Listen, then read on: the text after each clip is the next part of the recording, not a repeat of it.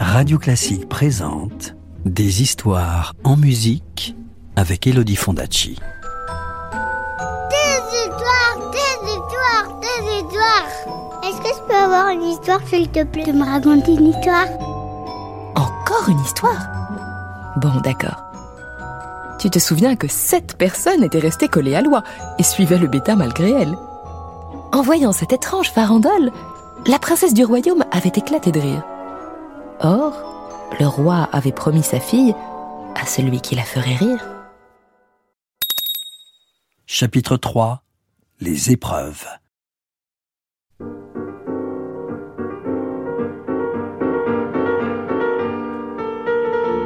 Le bêta demanda audience au roi, et le roi reçut le bêta et son oie dans la salle du trône.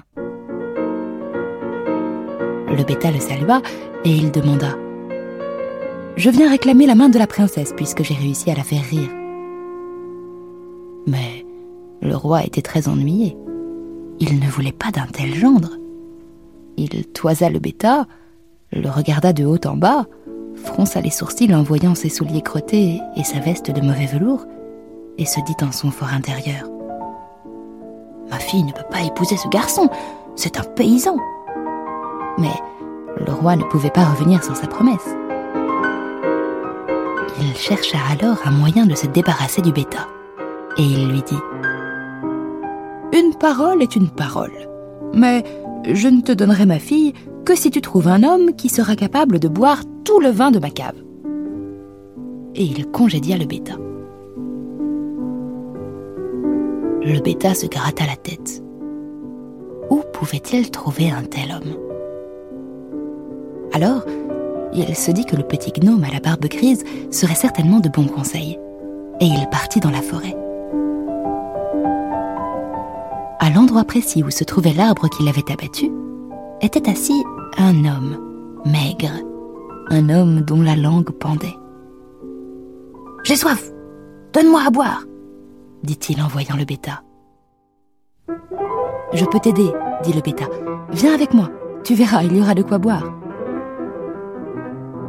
Conduisit dans la cave du roi. L'homme se mit à boire, à même les carafes, à même les bouteilles et les tonneaux. Et, avant que le soir ne fût venu, il ne restait plus une seule goutte de vin. Dépité, le roi fut bien obligé de convenir que le bêta avait réussi l'épreuve. Mais, comme il ne voulait vraiment pas lui donner la main de sa fille, il biaisa encore. C'est très bien, dit-il en tout sautant. Mais il faut maintenant que tu me trouves quelqu'un qui soit capable de manger une montagne de pain. Le bêta n'hésita pas une seconde, et il retourna dans la forêt. Auprès de l'arbre abattu était assis un homme qui serrait sa ceinture avec un air extrêmement contrarié. J'ai faim, donne-moi à manger, dit l'homme en voyant arriver le bêta. Viens avec moi, répondit celui-ci. Et il le conduisit dans l'immense cour du palais, où le roi, ayant réquisitionné toute la farine disponible dans son royaume, avait fait dresser une montagne de pain. L'homme était tellement affamé qu'il se jeta dessus. Et, avant le soir, il avait tout englouti. Le roi, qui avait vu avec terreur ses pains disparaître très vite, se dit qu'il fallait absolument trouver un autre moyen d'évincer le bêta. C'est très bien, dit-il. Mais le mariage n'aura lieu que si tu me trouves avant ce soir un bateau qui saura aussi bien se déplacer sur l'eau que sur la terre. Le bêta était tellement bon garçon qu'il ne se fâcha pas et qu'il partit sans protester. Il retourna dans la forêt. Il n'y trouva pas le moindre bateau, mais seulement le vieux gnome qui l'attendait, assis sur le tronc du chêne abattu. Parce que tu as mon cœur, lui dit-il. Parce que tu as partagé avec moi le peu que tu avais. J'ai bu tout le vin du roi et j'ai mangé sa montagne de pain.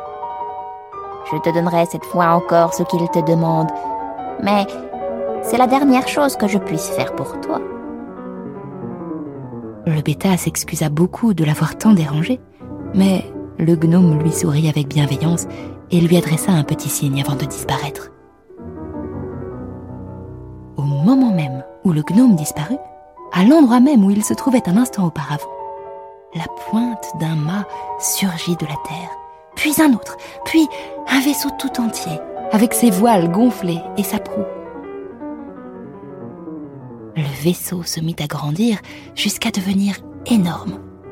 Et le bêta put alors voir qu'il était monté sur des roues et que le vent le poussait à travers la campagne. Il eut tout juste le temps de sauter à bord et de saisir le gouvernail. Quelques instants plus tard, le bêta entrait triomphalement dans la capitale du royaume.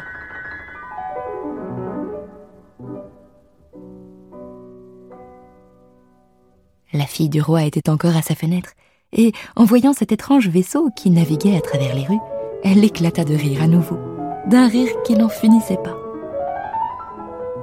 Voyant cela, le roi se dit qu'un garçon qui se tirait si bien de toutes les difficultés et trouvait tant de façons de faire rire sa chère fille ferait quand même un bon mari. Ne pouvant plus lui refuser la main de la princesse, il fit donc du bêta son gendre et son successeur. Et d'ailleurs, il n'eut qu'à s'en féliciter, car le bêta, au milieu des honneurs, sut demeurer ce qu'il était, un garçon simple, avec un grand cœur.